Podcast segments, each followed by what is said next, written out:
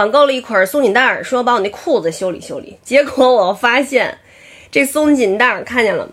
和小时候那跳那皮筋儿的时候那松紧带儿一模一样，看见了吗？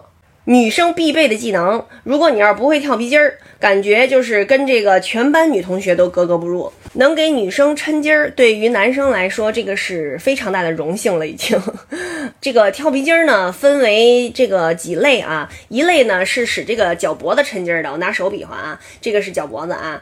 然后呢，咱们这个抻筋儿的人把皮筋儿套脚脖子上，然后有一种叫三大脚，记得吗？就是这样，一、二。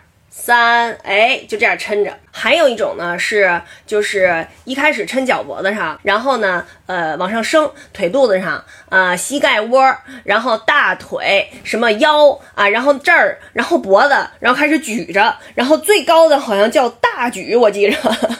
嗯，这个可太难了。你想想，小孩这么举着，完，另外一个小孩得把那皮筋薅下来，然后跳，还不能跳坏。